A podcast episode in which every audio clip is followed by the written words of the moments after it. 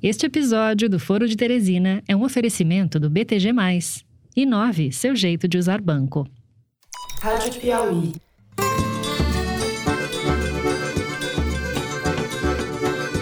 Olá, feliz ano novo, ouvintes e ouvintas. Está começando o primeiro Foro de Teresina de 2021. Sim, o podcast de política da revista Piauí está de volta. I know your pain, I know you're hurt, but you have to go home now. We have to have peace. So go home. We love you. You're very special. I know how you feel. Espero que estejam todos bem, na medida do possível, porque o mundo não está ajudando muito. Eu, Fernando de Barros e Silva, estou na minha casa em São Paulo e tenho o prazer de rever hoje os meus amigos José Roberto de Toledo, que também está aqui em São Paulo, aqui do lado. Opa, Toledo. Opa, Fernando. O Brasil já tem disponíveis cerca de 60 milhões de seringas e agulhas, um número suficiente para iniciar a vacinação da população ainda neste mês de janeiro. E Malu Gaspar, que está no Estúdio Rastro, no Rio de Janeiro. Fala, Malu. Oi, gente. Feliz 2021 para todo mundo. Chefe, o Brasil está quebrado, chefe. Eu não consigo fazer nada. o senhor passou por lá. Eu queria mexer na tabela de imposto de renda. Né? Teve sim. Não quer. Esse vírus potencializado pela mídia que nós temos, essa mídia sem caráter que nós temos. Bom, vamos direto para os assuntos porque estamos na primeira semana do ano, mas nem parece. Tem muita coisa acontecendo. A gente vai abrir o programa falando das cenas impressionantes da invasão ao Congresso americano, feita por apoiadores do presidente Donald Trump, e das tentativas dele de sabotar a democracia e dar um golpe em última instância. Em seguida, a gente vai falar da escalada da pandemia no Brasil e da situação das vacinas, enquanto chegamos às 200 mil mortes no país. Por fim, no terceiro bloco, a gente continua falando de coisa boa. Vamos discutir a declaração do presidente Jair Bolsonaro de que o Brasil está quebrado e ele não consegue fazer nada, e o quadro de deterioração da economia e das instituições que se avizinha neste 2021 que apenas começa. É isso, vem com a gente.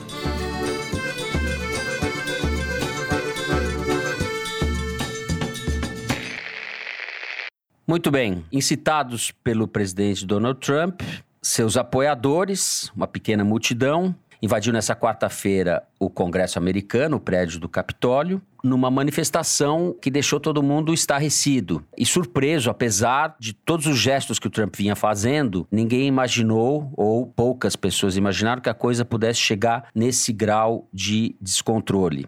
O Congresso fazia a sessão de certificação da vitória concedida pelo Colégio Eleitoral ao presidente eleito Joe Biden. Quando a multidão irrompeu, houve muita briga, enfrentamento com a polícia. O saldo, pelo que se sabe até agora, enquanto gravamos o programa, foi de quatro mortes, além de 14 policiais feridos. Uma mulher morreu dentro do Congresso americano e três pessoas morreram nos arredores. Toledo, muita coisa a falar sobre esse dia histórico, que revela um pouco a natureza e os limites, até, ou a falta de limites de Donald Trump, e sugere o que pode vir a acontecer aqui com o genérico brasileiro de Donald Trump, com Jair Bolsonaro. Por onde você quer começar? Bom, Fernando, acho que o mais importante para a gente é o paralelismo óbvio e cada vez mais evidente que existe entre os Estados Unidos e o Brasil, num efeito que a gente poderia chamar de efeito Bourbon, né? Que é o whisky típico americano, né? Que é os Estados Unidos são o Brasil dois anos depois. E como o Trump se elegeu dois anos antes do Bolsonaro, e como o Trump não conseguiu se reeleger dois anos antes do Bolsonaro e tentou dar um golpe de Estado para se manter no poder, que é o que a gente teme que possa vir a acontecer em 2022 aqui, já que o Bolsonaro segue e imita a cartilha trumpista em tudo que ela tem de pior, desde a questão ambiental, de destruir todo tipo de controle para a preservação do meio ambiente, seja para destruir a democracia. Eu acho que isso é a culminação de um processo, quer dizer, não é uma coisa que dá para dizer que foi uma surpresa, que surgiu do nada. Não, foi construído e foi construído pelo próprio Trump foi tão construído que até o próprio FBI, a Polícia Federal Americana, que teoricamente responde ao Trump, previu num relatório de inteligência que saiu ainda durante a campanha eleitoral, no dia do primeiro debate entre o Trump e o Biden, previu que haveria sim um ato de violência grave provocado por terroristas neonazistas ou supremacistas brancos nos Estados Unidos entre a eleição e a posse do Biden em 20 de janeiro. Essa malta que estava reunida para ouvir o Trump discursar perto da Casa Branca, né, ao sul da Casa Branca, e que foi incitada por ele a ir até o prédio do Capitólio, que é onde funciona o Congresso americano, a Câmara e o Senado, e lá de certa maneira, com a conivência da polícia legislativa, invadir o prédio e promover as cenas de barbárie que a gente presenciou, tudo isso é a culminação de um processo iniciado pelo próprio Trump, que passa por uma cartilha que a gente vê se repetir aqui. Um dado que eu acho muito importante foi que o Trump tentou o tempo todo deslegitimar a eleição americana, o processo eleitoral americano e culminou com a derrota dos republicanos no Senado, que teria sido o fato político mais importante dessa quarta-feira, não fosse a tentativa de golpe de Estado. Né?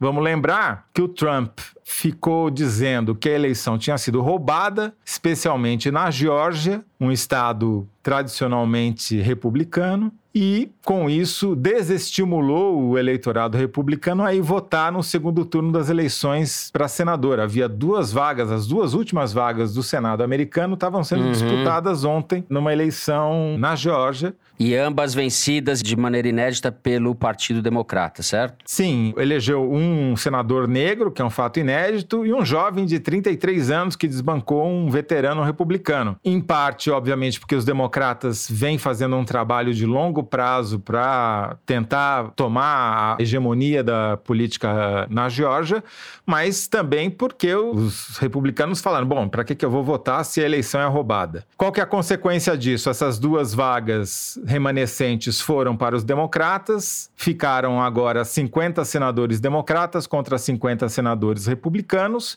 só que lá, nos Estados Unidos, a presidência do Senado é exercida pelo vice-presidente da República, no caso, a Kamala Harris, que vai ser empossada dia 20 junto com o Biden. E ela é que dá o voto de Minerva para desempatar as votações, o que significa então que a derrota nessas duas vagas remanescentes jogaram todo o poder político na mão dos democratas. Eles já tinham conquistado a presidência da República, já tinham conquistado a maioria na Câmara dos Deputados e ontem conquistaram a maioria no Senado. Agora, o que eu queria chamar a atenção foi a conivência da Polícia Legislativa, que tinha uma quantidade ridícula de policiais para tentar fazer de conta que iam evitar que houvesse a invasão do Congresso. Há N relatos, inclusive de brasileiros, sobre a quantidade muito maior de policiais que haviam sido deslocados para as portas, para o entorno do Capitólio, na época das manifestações do Black Lives Matter, inclusive da Guarda Nacional. Então, houve uma conivência e tem imagens de dentro, depois da invasão, dos Jamiroquais da vida, porque os caras foram fantasiados de tudo, né? Eu gostei mais do cara que foi fantasiado de Jamiroquai, com aqueles cornos e tal, né? E tem imagens dos policiais tirando selfie com os terroristas invasores. É inacreditável, assim. Quer dizer, inacreditável não, porque a gente viu cenas muito parecidas aqui durante as manifestações pró-impeachment, né? Se fosse outro público, eles estariam apanhando feio, né? Exatamente. Mas... Lá você tem uma... É pela uhum. cor da pele, né? É, Se exato. você é branquinho, você não apanha. Bom, tudo isso para culminar dizendo o seguinte: o mais importante daqui para frente é qual vai ser a resposta das instituições americanas à tentativa óbvia, clara e evidente de golpe de Estado que houve ontem. Se o Trump não for responsabilizado criminalmente, se ele não sofrer algum tipo de punição grave, de preferência cadeia, por ter incitado uma tentativa de golpe de Estado, isso vai ser um péssimo exemplo para o mundo e especialmente para o Brasil, porque os nossos projetistas de autoritarismo aqui vão se sentir, obviamente, encorajados e com poder, né, para repetir a façanha aqui. A gente não pode ficar esperando que o nosso destino continue a ser ditado pelo que acontece nos Estados Unidos. O destino dos brasileiros tem que ser,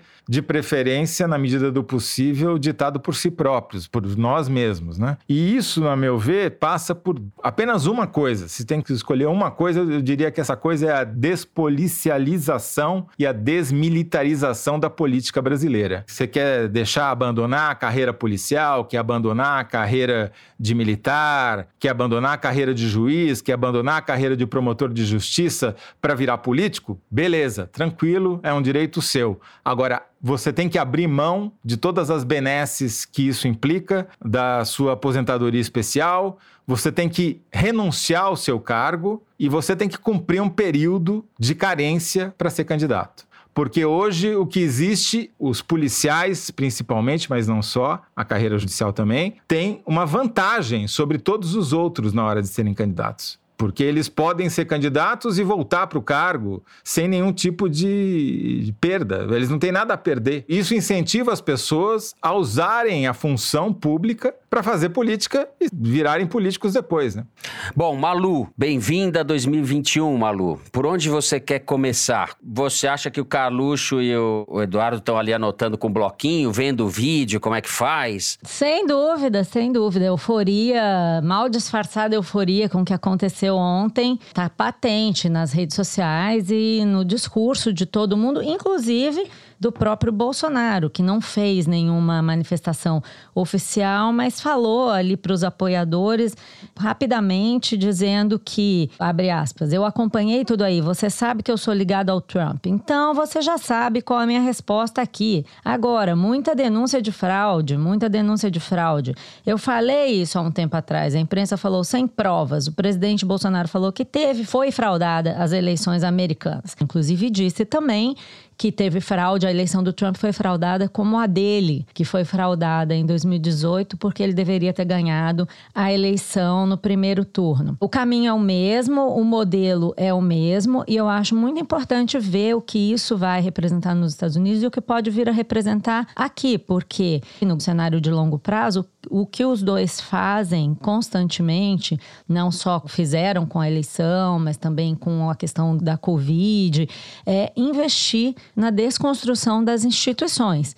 Um exemplo, aquela investigação sobre a influência da Rússia nas eleições também americanas, em que o procurador-geral de justiça dele o inocentou. Veja bem, também lá ele fagocitou o que seria o equivalente aqui ao Ministério Público e se livrou de todas as acusações. Esse mesmo procurador-geral acabou saindo do governo justamente por causa das eleições, porque ele discordou do Trump de que tivesse havido fraude nas eleições e o Trump escalou, foi para cima das instituições da forma como a gente viu ontem, né? Ele convocou a multidão a marchar sobre o Congresso americano. Foi um ato de desespero, flagrantemente. Antes disso, ele já tinha tentado convencer o pessoal da Geórgia a encontrar 11 mil votos para ele ganhar a eleição. Ficou evidente com a eleição dos senadores democratas na Geórgia que isso não aconteceria.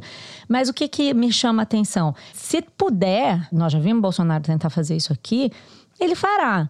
Né? Esse é um manual, é um manual de tumultuar, de querer enfraquecer as instituições. Qual foi a importância desse último lance?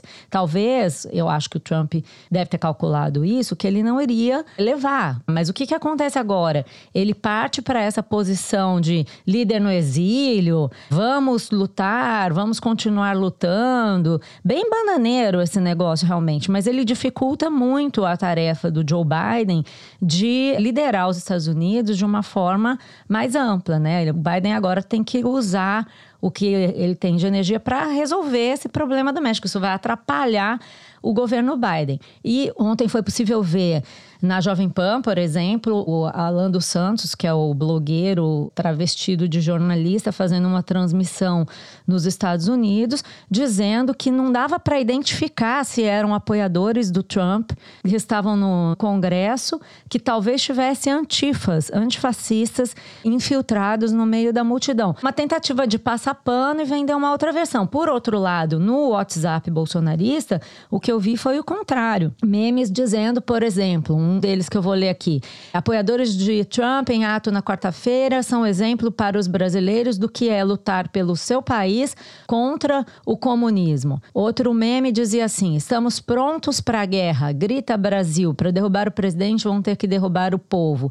E por último, tinha um meme chamando Mike Pence, de Michael Pence, de Mourão do Trump. Quer dizer, esse é o humor. Sempre que possível, essa alternativa será convocada. Então, eu acho que essa situação deveria servir de um alerta, não só para todos os brasileiros que se preocupam com a democracia no Brasil, mas também para as oposições. Eu queria pegar um ponto do que você disse, de que havia um cálculo nessa escalada do Trump, eu concordo com você. Dificilmente ele achava que ia levar ou reverter o resultado da eleição, mas ainda assim foi adiante. Horas depois da invasão do Congresso, o Trump foi às redes sociais e conclamou os apoiadores a irem para casa, mas reafirmou que a eleição foi fraudulenta. Então, ele cria esse ambiente de insegurança e de desconfiança permanente, que é o que o Bolsonaro faz também, e o ganho político é esse: é criar um ambiente em que as instituições e os fatos são contestados sem nenhuma prova. Vai fazer um ano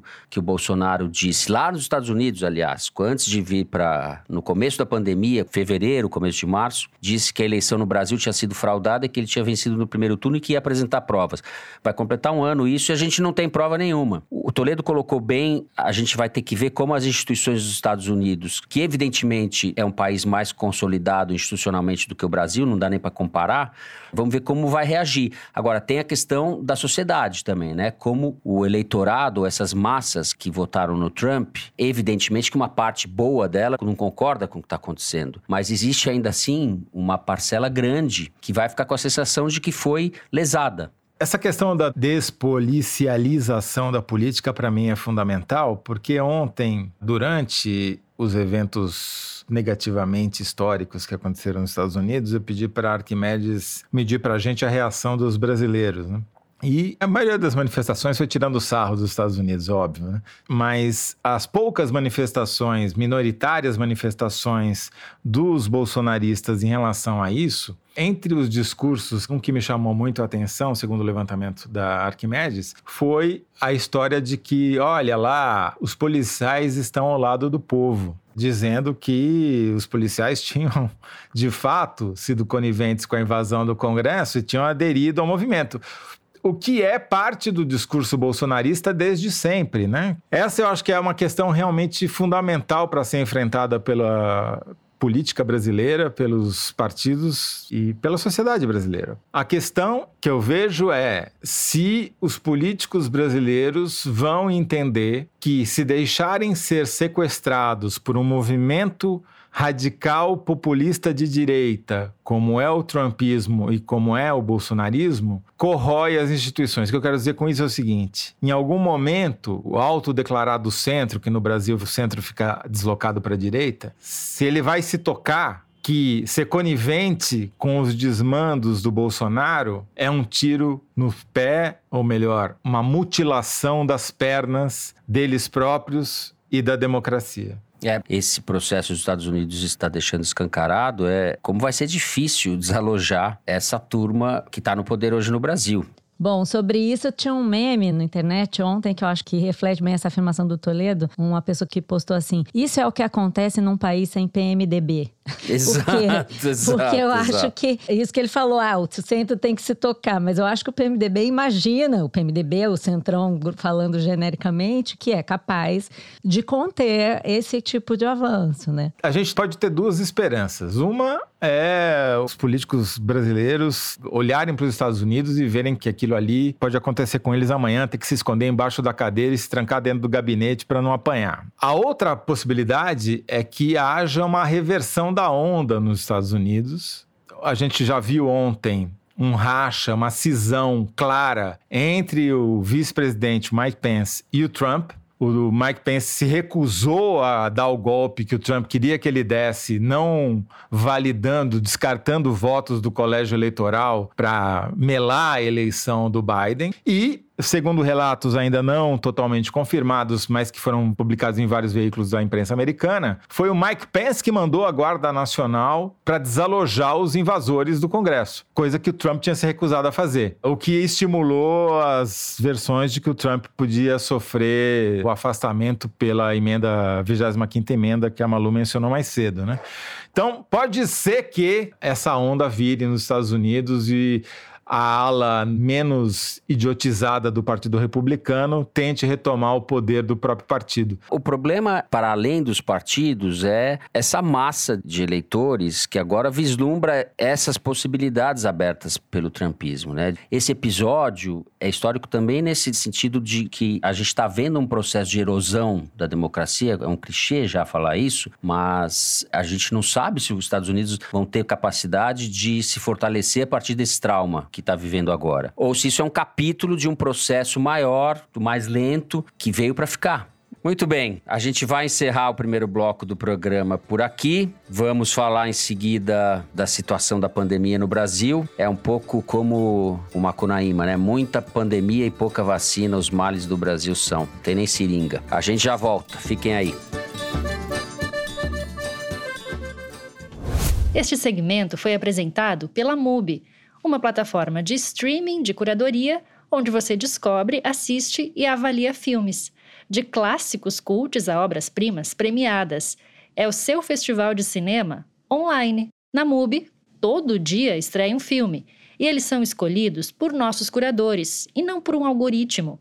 Assim, você investe mais tempo descobrindo filmes incríveis do que buscando o que assistir. Assista online ou faça download para aproveitar o melhor do cinema quando quiser. Experimente 30 dias de MUBI grátis. Visite mubi.com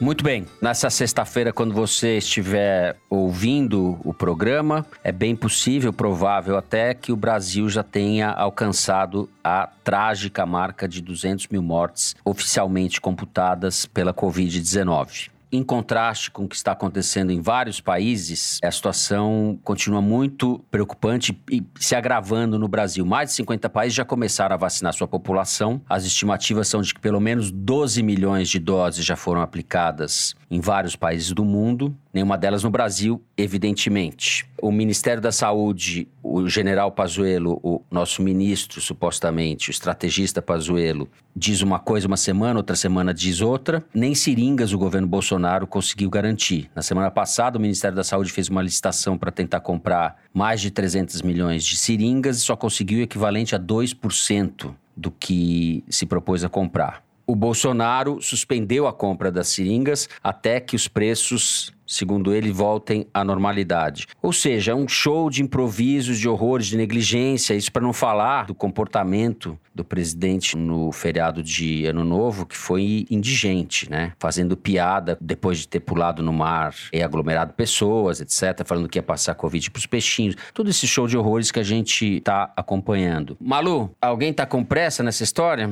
Não, pelo contrário, né? Aparentemente a estratégia continua a mesma lá de março, abril, maio, junho, julho, agosto. Nós chegamos aí aos 1.200 mortos por dia, estamos completando esses 200 mil mortos que você já falou, e o governo brasileiro está variando a tática, mas a estratégia, no geral, é a mesma, né? Não só não fazer nada de substancial para interromper o avanço da doença, como é realmente apostar na imunidade de rebanho, né? Que é por incompetência. Porque, assim, é simplesmente ficar esperando que a doença pare de se disseminar. As declarações do presidente Bolsonaro têm comprovado isso, né? Os fabricantes de vacina que têm que nos oferecer as vacinas, a vacina transforma a gente em jacaré e todas essas baboseiras que o presidente tem falado, né? Com o agravante de que agora, além da inépcia e dessa disseminação de desinformação, de medo, de ignorância, estão começando a se abrir espaço para os esquemas, né? Porque veja, o principal tema no combate à pandemia agora é a vacinação. Nós estamos chegando agora em janeiro, vendo os países começarem seus planos de vacinação sem nenhuma previsão concreta de quando a vacina no Brasil vai começar. Mas eu estou falando vacina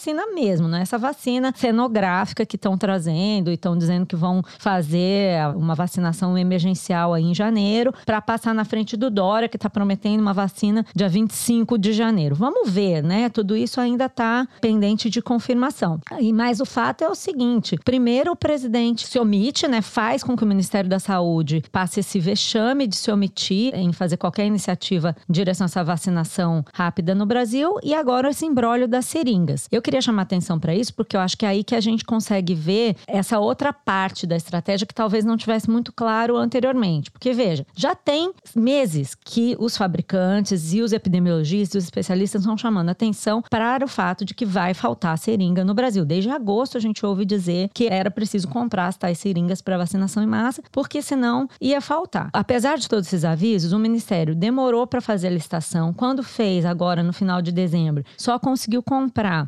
2,4% das seringas que pretendia. E isso por falta de interessados na licitação. Segundo o Ministério, isso aconteceu porque os fabricantes não aceitaram os preços propostos no edital. Obviamente que teve aí um lobby, certamente teve um lobby das fabricantes para que os preços fossem os mais altos possíveis, ainda mais nesse cenário de demanda. Mas o que, que o governo fez diante disso? Por um lado, ele começou a dificultar a exportação de seringas, de outro lado, ele derrubou as tarifas de importação de seringas da China e de outros países produtores, que era uma medida que já estava sugerida desde junho e o ministério não se pronunciava a respeito. E por outro lado, ainda, o presidente Bolsonaro disse que ia suspender as compras até que os preços voltassem à normalidade. Ok, só que ontem, quarta-feira, Pazuello fez um pronunciamento na TV Brasil da edição de uma medida provisória que, em tese, poderia ajudar a resolver essa situação, dizendo que vai facilitar a compra de seringas e tal. Mas o que está escrito nessa MP? Essa MP libera a compra de vacinas e insumos, portanto, inclui seringas, para a Covid sem licitação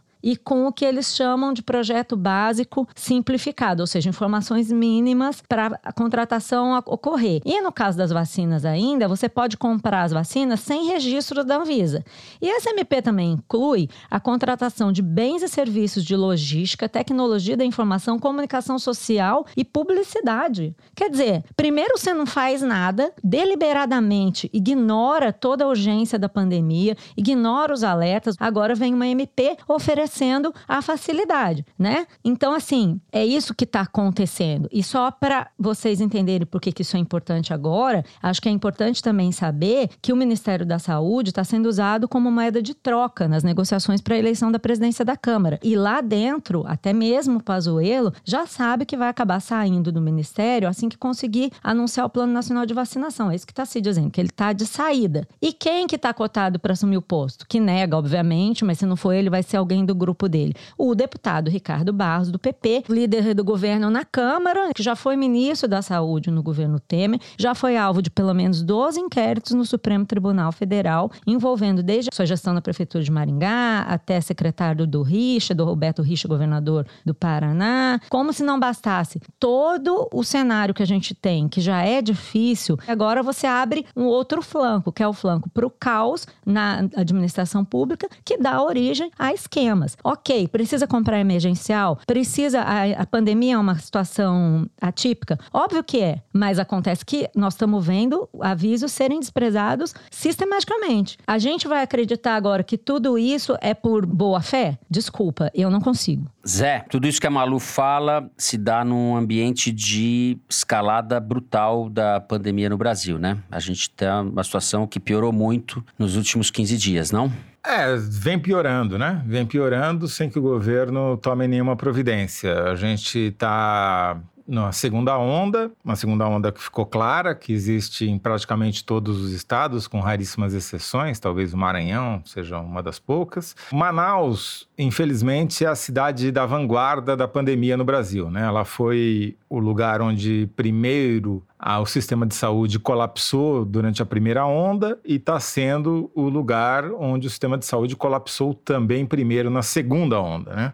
Falta leitos, as pessoas aumentou brutalmente o número de pessoas morrendo em casa porque simplesmente não conseguem vaga no hospital, não conseguem ambulância, totalmente sem assistência. Ou seja, não tem saída para essa situação que a gente está vivendo já há praticamente um ano sem vacinação. Não tem saída, não tem como. É o custo de você esperar que a situação se resolva por si própria ao custo de 200 mil mortes vai levar a 400 mil mortes, né? E o governo apostou claramente nisso. Mais uma vez, o governo brasileiro imitou o governo americano, que também apostou, não, vamos privilegiar a economia e vamos deixar as pessoas morrerem até que se atinja a imunidade de rebanho e tudo se normalize. O custo disso se provou muito mais alto do que você tomar medidas ultra restritivas, como vários países asiáticos tomaram. Teve um custo muito menor, tanto em vidas quanto para a economia. Aqui a gente está na leniência e na cumplicidade com o vírus. A gente está querendo que o vírus haja rápido, pelo menos é o que o governo Bolsonaro quer, para eles ver se esse negócio. Quantas vezes o Bolsonaro já anunciou o fim da pandemia? Sim. E quantas vezes ele esteve errado? Todas, né? Enfim, mais importante é, o mundo está se dividindo entre os países que estão conseguindo vacinar a sua população, e aí vai até de Israel, que já vacinou 14% da população, tendo um líder uhum. que até outro dia era best friends com o Bolsonaro, que é o Bibi Netanyahu, e países como o Brasil, que não sabe nem quando vai começar, nem como vai começar, porque como a Malu disse, esses 2 milhões de doses que eles vivem falando que nunca chegam, não são nada. O Brasil precisa de 440 milhões de doses no mínimo, porque você tem perda, né? A gente tem 210 milhões de brasileiros, você vai ter que vacinar todo mundo, ou grande parte da população. Quer dizer, 2 milhões diante de 420 é nada. Então, o governo Bolsonaro está apostando na morte das pessoas. Porque cada dia que passa sem vacinar uma quantidade grande de pessoas, significa que mais pessoas vão morrer. Para complicar ainda mais, você tem uma nova cepa do vírus que aparentemente começou na Inglaterra, mas já se espalhou para dezenas de países, inclusive o Brasil, que estima-se uma taxa de contágio 50% maior. Isso é extremamente grave. Se ela de fato se espalhar como tende a se espalhar mais do que a anterior, o número de mortes vai aumentar muito muito mais do que se ela fosse mais virulenta, no sentido de mais letal do que a outra. Porque o número de contágios ao longo de um mês vai crescer exponencialmente. Então, o número de mortos, eu vi outro dia o cálculo de um matemático, aumenta 7,5 vezes mais do que se ela aumentasse 50% a letalidade. Então, a gente não está levando essa história a sério. O governo de São Paulo anunciou nesta quinta-feira os resultados preliminares da dita Coronavac, que foi desenvolvida pela chinesa Sinovac em parceria com o Instituto Butantan. Porém, aquilo que eles chamaram de eficácia de 74%, parece que não é bem isso, parece que não é bem eficácia, é alguma outra coisa, mas não é aquilo que a gente entende por eficácia, que é você vacina metade da, do seu grupo de pessoas que estão sendo das cobaias humanas com a vacina, metade com placebo, espera um número mínimo de pessoas se contaminar, aí você abre os resultados para ver quem tomou placebo, quem tomou vacina e ver quantos dos que tomaram vacina se infectaram e quantos dos que tomaram placebo se infectaram, e aí você divide um pelo outro e você tem a taxa de eficácia. Porém, o, no anúncio dessa quinta-feira, eles não mostraram nenhum número bruto, nenhuma taxa, nenhuma dessas coisas que eu acabei de descrever foi relatada. Então virou uma questão de fé. Eles disseram que a eficácia é 74% e a gente tem que acreditar. Eu acho melhor esperar eles divulgarem os números de verdade para a gente poder ter uma opinião melhor sobre isso. Porque não é uma questão, não é um fetiche saber se a taxa é 60, 50, 70 ou 95, como a da Moderna ou da Pfizer. É uma questão de vida ou morte. Porque quanto maior for a eficácia da vacina, teoricamente, menos gente você precisa vacinar para você atingir uma imunidade coletiva. Se a eficácia for mais baixa, Aí você precisa vacinar praticamente toda a população para conseguir proteção para todo mundo. Então, é muito importante que haja transparência na divulgação dos resultados, que eles sejam divulgados em todos os seus detalhes, e não apenas um PowerPoint com uma expressão que parece ter sido até mal empregada.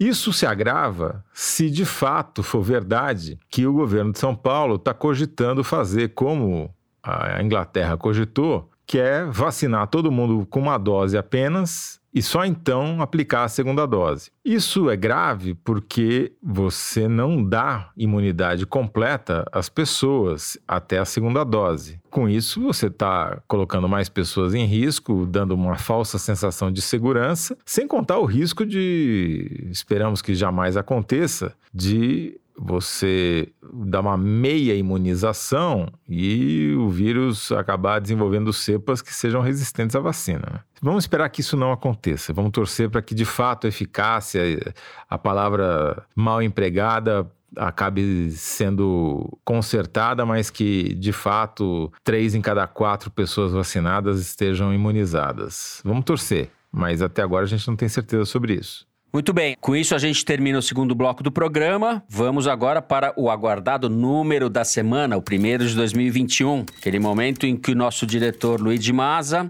lê pra gente uma estatística que é tirada da seção Igualdades, publicada toda semana no site da Piauí. Vem com o número, Luigi. Então, gente, eu vou municiar vocês com um dado que tem a ver com economia, já que esse é o assunto do próximo bloco. O número dessa vez é 28%. Sabe o que é isso? Isso é a porcentagem de toda a renda produzida no Brasil que fica nas mãos do 1% mais rico da população. Ou seja, o topo do topo da pirâmide social no Brasil, o 1% mais rico, concentra 28% de toda a renda do país. O Brasil é um dos recordistas mundiais nesse quesito. Só quatro países têm a renda mais concentrada no topo da pirâmide do que o Brasil. São eles Catar, Malawi, Moçambique e República Centro-Africana. Olha o clubinho do Brasil. Esses dados estão no relatório que a ONU divulgou no finalzinho do ano passado, com o ranking atualizado dos países de acordo com o IDH. O Brasil, como foi muito noticiado, caiu cinco posições nesse novo ranking do IDH, que tem dados de 2019. Em parte, o Brasil caiu por causa dessa enorme desigualdade, mas também caiu por outras razões, entre elas a estagnação dos indicadores de educação, porque a escolaridade média dos brasileiros aumentou muito pouco nos últimos anos. Só a título de comparação, hoje, um brasileiro estuda em média durante oito anos da vida dele. Um alemão, por outro lado, estuda mais de 14. O Brasil vinha durante mais de 10 anos crescendo em posições no IDH e de uns anos para cá resolveu engatar a marcha ré, né? E é para onde nós estamos indo, para trás. É, esses índices de concentração da renda no topo da pirâmide, você pode fazer o recorte que você for, né, 1%, 5%, são estarrecedores sempre, não mudam, né? Não mudam, eles só mudam para pior, parece. Para mim, esse educacional é o principal. Porque Sim. uma coisa leva a outra, né? Se você melhora os níveis educacionais, você dá mais chances das pessoas evoluírem. Claro que não é só isso, mas sem educação fica difícil, né? Infelizmente. O Luigi veio com esse caminhão de, de números promissores que fazem a gente acreditar na, no futuro da nação, né, Luigi? Nossa Senhora. Muito bem, depois desses dados super animadores, a gente continua falando de economia no terceiro bloco. Como vocês sabem, o Bolsonaro disse que não consegue fazer nada. Espera aí, vem com a gente. Muito bem, presidente Bolsonaro, na última terça-feira, conversando ali com a claque na frente do Palácio da Alvorada, disse a famigerada frase: chefe, o Brasil está quebrado e eu não consigo fazer nada. A frase provocou evidente mal-estar no governo, interrompeu, entre outras coisas, as férias do ministro Paulo Guedes, que teve que voltar antecipadamente para uma reunião convocada pelo próprio Bolsonaro. Os áulicos, entre eles o Paulo Guedes, tentaram consertar o que o Bolsonaro havia dito. O Paulo Guedes disse que, obviamente, o presidente se referia à situação do setor público. Agora, o que me chama a atenção, Toledo, uma das coisas que me chama atenção nesse caso é que no dia seguinte, só o Globo deu de manchete a Folha e o, e o Estadão sequer deram de manchete a frase do presidente, o que é um sintoma também de que a palavra dele não tem nenhuma credibilidade, né? É um presidente, em vários aspectos, visto como um, um inimputável, um café com leite. Eu não sei bem como qualificar. O Le Monde foi um dos jornais internacionais que deu de manchete, porque o presidente falar uma coisa dessa, é, evidentemente, escandaliza as pessoas. Eu tenho uma avaliação de que há um cálculo nisso. Ele está, mais uma vez, transferindo a culpa para terceiros, criando um ambiente de eu, olha, eu tentei, eu tento, mas eu sou impotente porque existem forças que fizeram com a economia parar, etc, etc. Ele está jogando mais uma vez com essa frase patética a culpa para cima dos outros. O que, que te chama a atenção, Zé? Fernando, países não quebram, governos eventualmente quebram, países não quebram, né? Nem o sequer o governo brasileiro está quebrado. O que o governo brasileiro tem é inépcia, caquistocracia militante. É um bando de incompetentes e mal intencionados. É isso que ele tem. O problema não é fiscal, o problema é de incompetência. É mental. É, é, é, a começar do presidente da República que emitiu essa frase.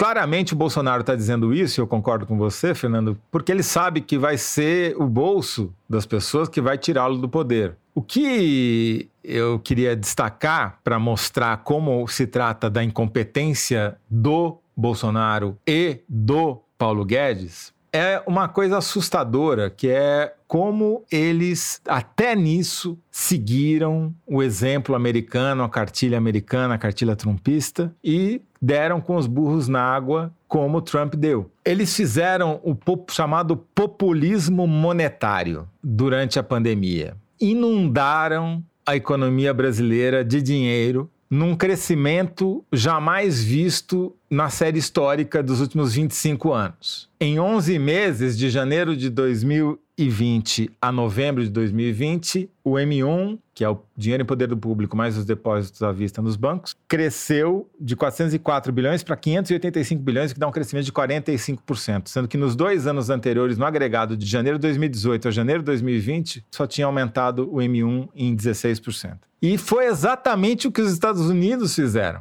Os Estados Unidos cresceram exatamente na mesma proporção, até um pouco mais. Lá não deu certo, e aqui não vai dar certo tão pouco, né? Para vocês terem um parâmetro, na União Europeia, nos países da Europa, o crescimento durante a pandemia do M1 foi de 10%, mais ou menos. Então, assim, realmente eles apostaram tudo, tudo no populismo monetário. E esse dinheiro, obviamente, grande parte dele foram distribuídos através do auxílio emergencial, que, em tese, termina esse mês o que ele expôs com essa frase, além do seu completo desconhecimento econômico já sabido e conhecido, foi a desculpa que ele está querendo dar para as pessoas quando o auxílio emergencial parar. Se é que vai parar, se é que não vai aparecer algum coelho tirado da cartola. Agora, essas coisas têm custo, né? A gente já viu um aumento da inflação, escassez de produtos básicos da cesta básica, enfim, as coisas vão continuar se agravando do ponto de vista interno. Por sorte, a demanda por commodities que o Brasil exporta voltou a crescer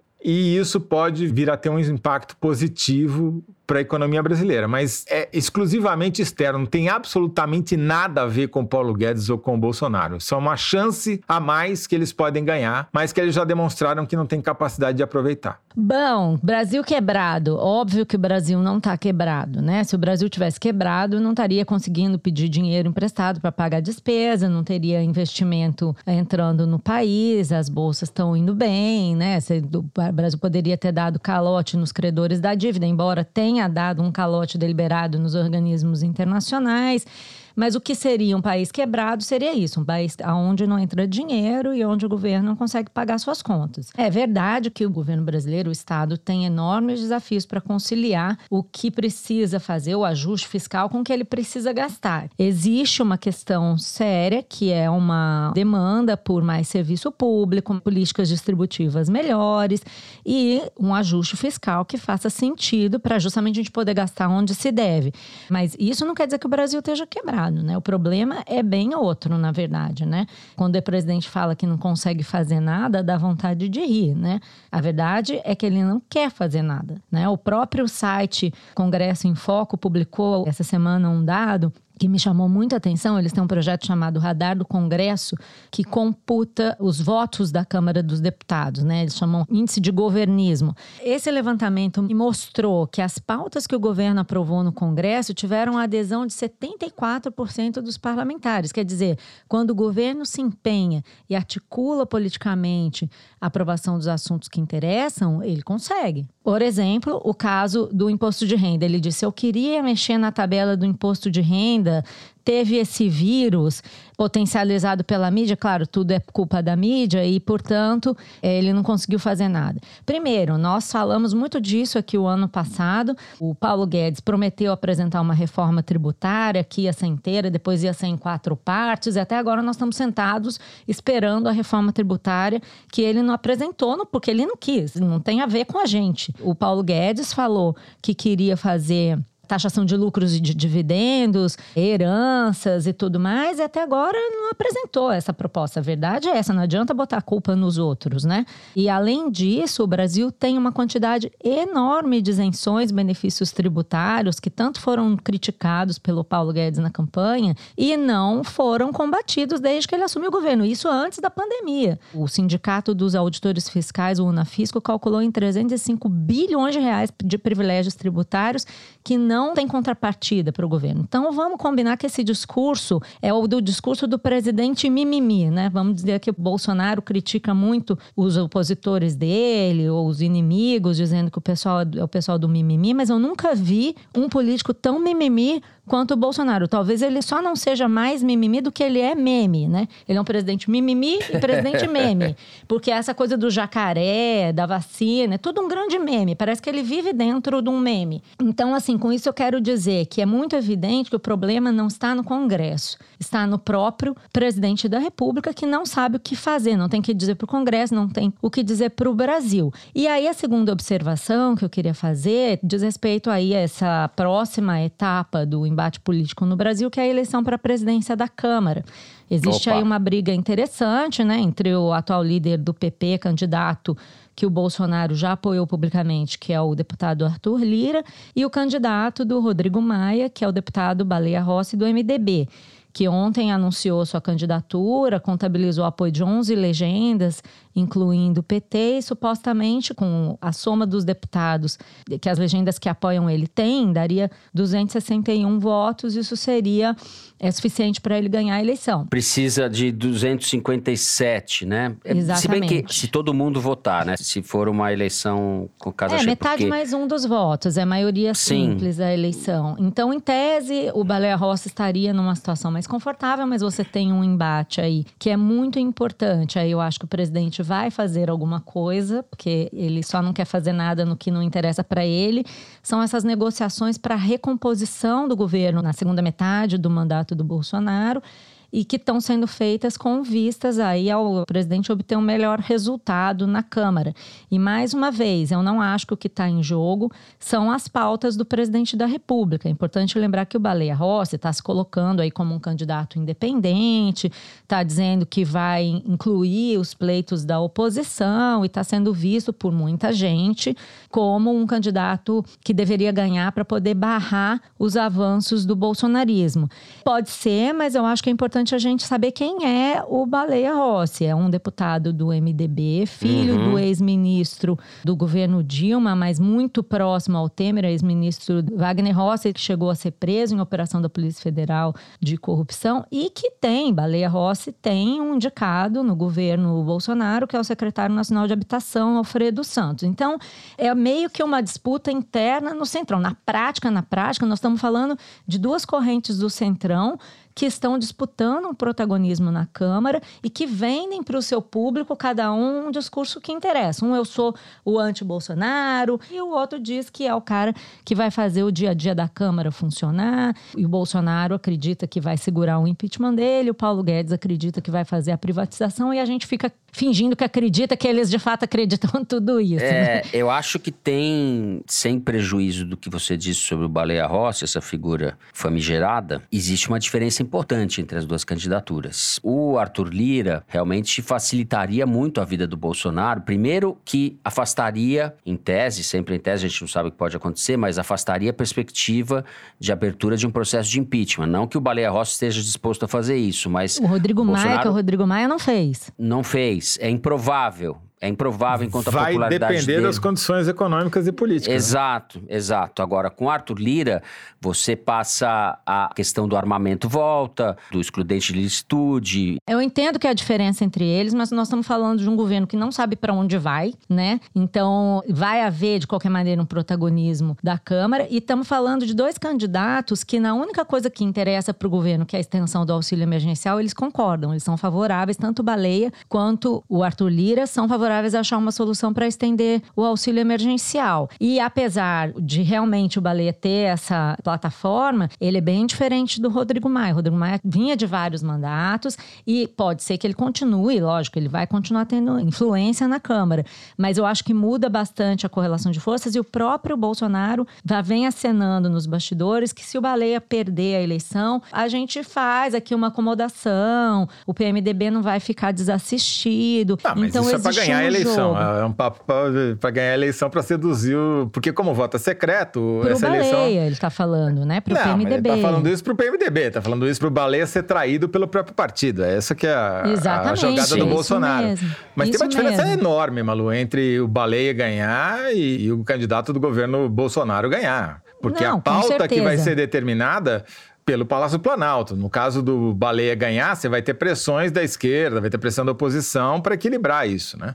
Sim, mas eu uma não vitória, acreditaria. Uma vitória do governo nessa eleição é desastrosa para o país. Eu, Eu não tô torcendo pra ninguém. Eu só tô dizendo o seguinte, que eu, a não, gente eu acho que deveria... eu tô torcendo pro Baleia. Eu acho que faz uma enorme diferença, por pior que Eu- seja o Baleia, do que eu acho que essa ganhar o torcida é candidato do completamente Bolsonaro. inútil da nossa parte. E eu acho que é importante a gente mostrar quem é quem, entendeu? Eu não acho. Eu, eu concordo, existe muita Sim, tô- diferença. que vale a, pena atuação- mostrar. Tem uma matéria da Thaís Bilen que a gente publica nessa quinta-feira no site da Piauí que mostra bem o perfil do Baleia Rossi. O título resume tudo. é Ruim de voto, bom de conchavo. Tem 11 partidos apoiando o Baleia Rossi, entre eles quase todos os partidos da oposição. E isso faz diferença. Sim, e entendeu? muitos deles vão ter defecções, né? Tem gente de todos os partidos. Não, eu é, acho, pensando- inclusive, que o candidato do governo é favorito, porque o voto é secreto e vai haver muitas traições. E o governo acena com a possibilidade de pagar emendas parlamentares, cargos no governo, quer dizer, ele tem um poder de pressão muito grande. Só queria registrar aqui, pesquisa do Data Poder 360 que saiu hoje, mostrando que a avaliação do Bolsonaro voltou mais a se deteriorar mais um pouquinho. Já está 52% desaprovam contra 44% de aprovação. Mas sabe, o importante aí é a tendência. A tendência da aprovação dele é de queda. Quer dizer, o cenário macro para o Bolsonaro não é bom. Se essa tendência, como eu acho, tende a continuar, a se agravar, você ter um Baleia Rossi na presidência da Câmara abre uma possibilidade de impeachment que não haverá de hipótese alguma na hipótese do candidato governista ganhar. Só para eu deixar claro, deixa eu só situar o que, que eu tô falando. É óbvio que para o Bolsonaro é melhor o Arthur Lira do que o Baleia Rossi. Eu só acho que nós, como observadores, também não devemos achar que o Baleia Rossi vai ser. Eu, por exemplo, não acredito que o Baleia Rossi vai pautar o impeachment, a menos que realmente fique inviável a situação do Bolsonaro, situação em que talvez até outro presidente da Câmara, não sei se o Arthur Lira faria isso, mas a gente não sabe, a gente conhece bem o Centrão, poderia fazer. Eu acho que a questão é avaliar bem o personagem com quem a gente está lidando, entendeu? Não acho que. É lógico, se fosse bom pro Bolsonaro que o Baleia Rossi ganhasse, ele mesmo estaria lavando as mãos, né? Sim, mas é- a questão é, a gente chama de centrão, você pode falar que o PMDB na prática faz parte do centrão, etc. Mas centrão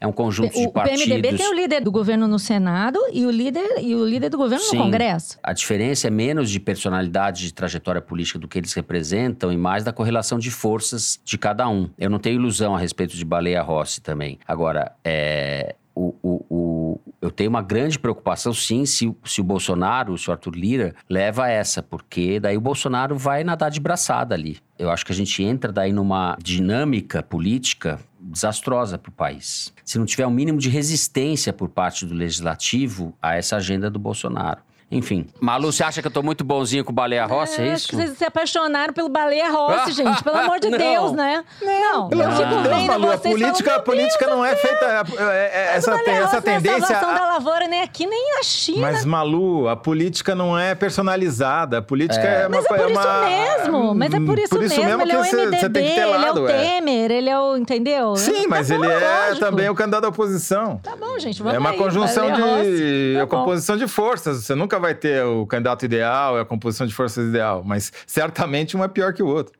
É, Tá bom, e eu tô dizendo que eles são melhores, eu só tô dizendo assim, vamos olhar esse Baleia Rossi como ele é. Porque, na verdade, fica parecendo que o Baleia Rossi é um herói da resistência. Nós estamos ali num jogo bem difícil. É bem Não. complicado esse jogo.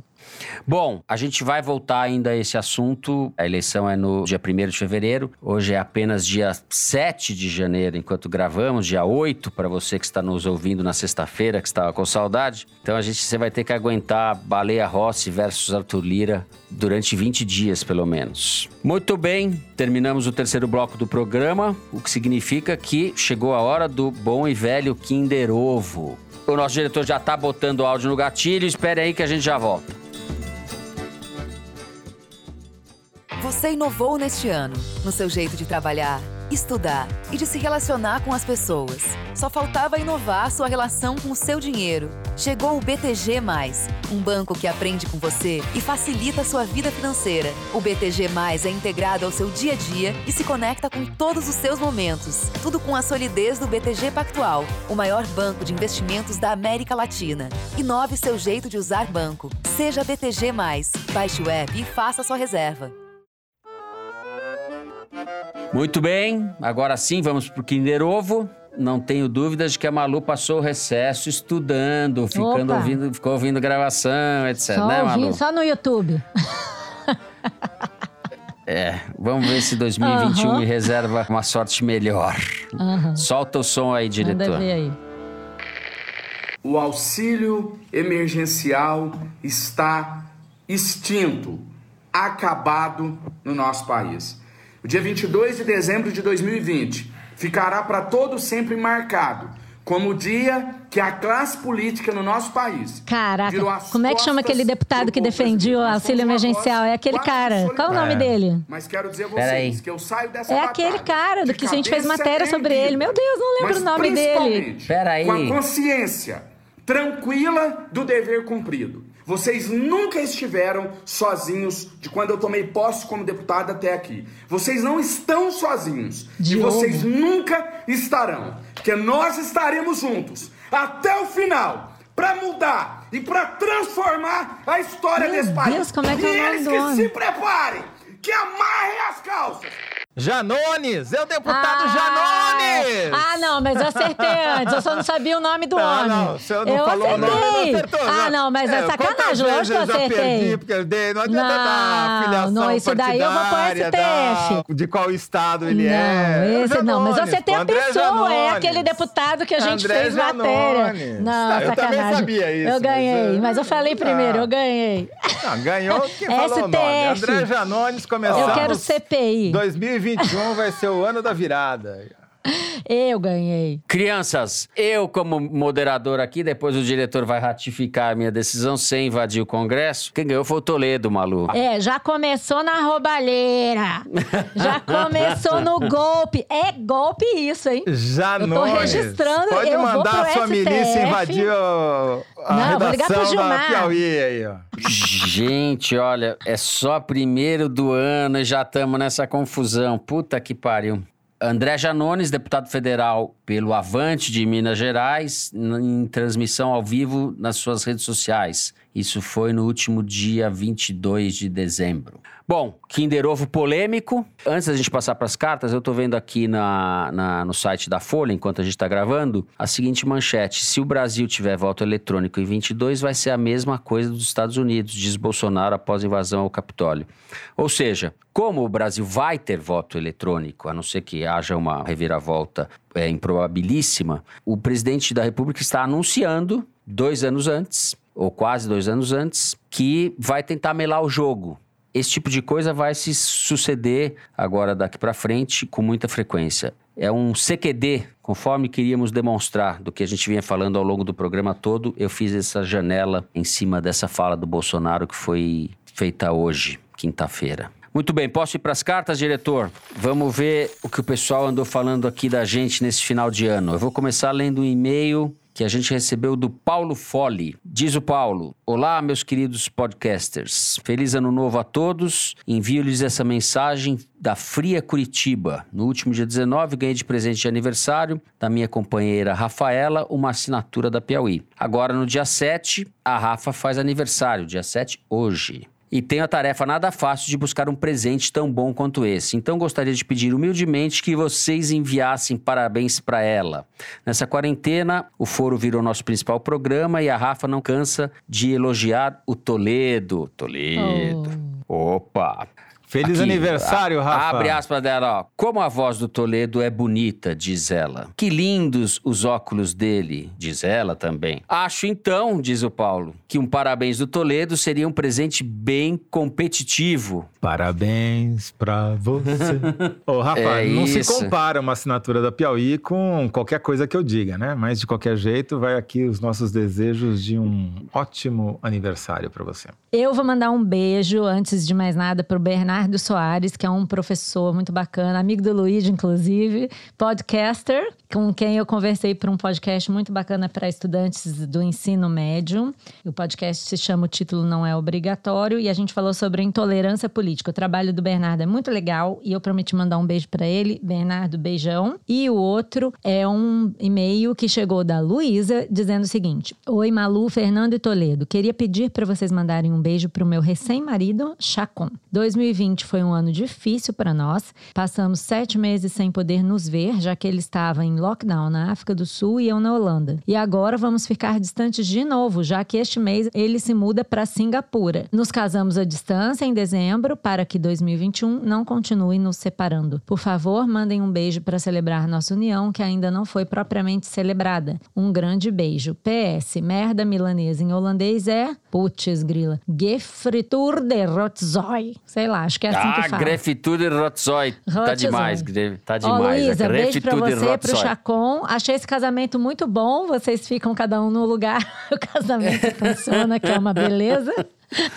Ai, ai. Bom, no último programa de 2020, quando a gente tratava sobre o escândalo da BIM ajudando o Flávio Bolsonaro, eu perguntei, afinal, para que serve a BIM? Eu não esperava por essa, mas a gente recebeu uma resposta. A ASBIM, que é a Associação de Servidores da ABIM, mandou uma nota para a gente dizendo o seguinte, resumindo. Decidimos escrever por foro para contribuir com a pergunta do Toledo. Afinal, para que serve a ABIM? E aí eles dizem que a inteligência, inteligência no sentido da comunidade de inteligência, é fundamental para ajudar o poder público, etc., que os, aspas, os profissionais da inteligência não trabalham por interesses particulares ou de grupos políticos, mas sim pela melhoria da vida dos brasileiros. E terminam com votos de um feliz 2021 a todos.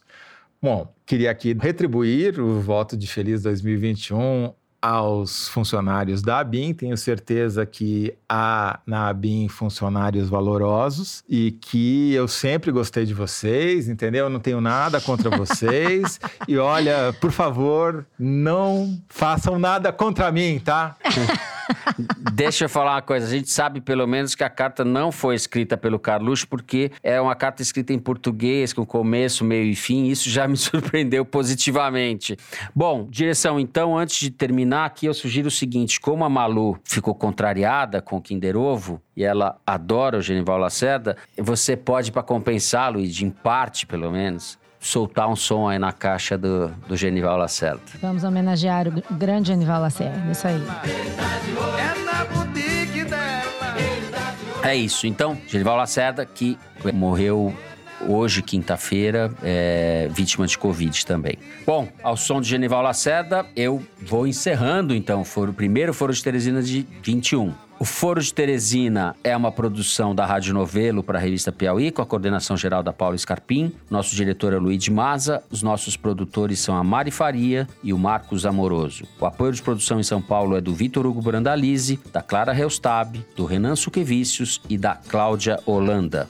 A Mari Faria edita o vídeo do Foro Privilegiado, o teaser que a gente publica nas redes sociais da Piauí e no YouTube. A edição do programa é da Evelyn Argenta e do Thiago Picado. A finalização e a mixagem são do João Jabassi, que também é o intérprete da nossa melodia tema, composta por Vânia Salles e Beto Boreno. A nossa coordenação digital é feita pela Kelly Moraes e pela Juliana Jäger. A checagem do programa é feita pelo Gustavo Queiroz. O Foro é gravado nas nossas casas e no estúdio Rastro, sempre com o apoio do Dani Di e da som de cena do Gustavo Zisman. Então é isso. Eu, Fernando de Barros Silva, me despeço dos meus amigos. José Roberto de Toledo. Tchau, Toledo. Tchau, Fernando. Que em 2021 todos nós sejamos vacinados e não apenas no braço. E Malu Gaspar. Tchau, Malu. Tchau, gente. Feliz 2021 para todo mundo. E força na peruca, que esse ano já começou bom, hein? Promete. Vamos embora. É isso. Começou Até ótimo. a semana que vem.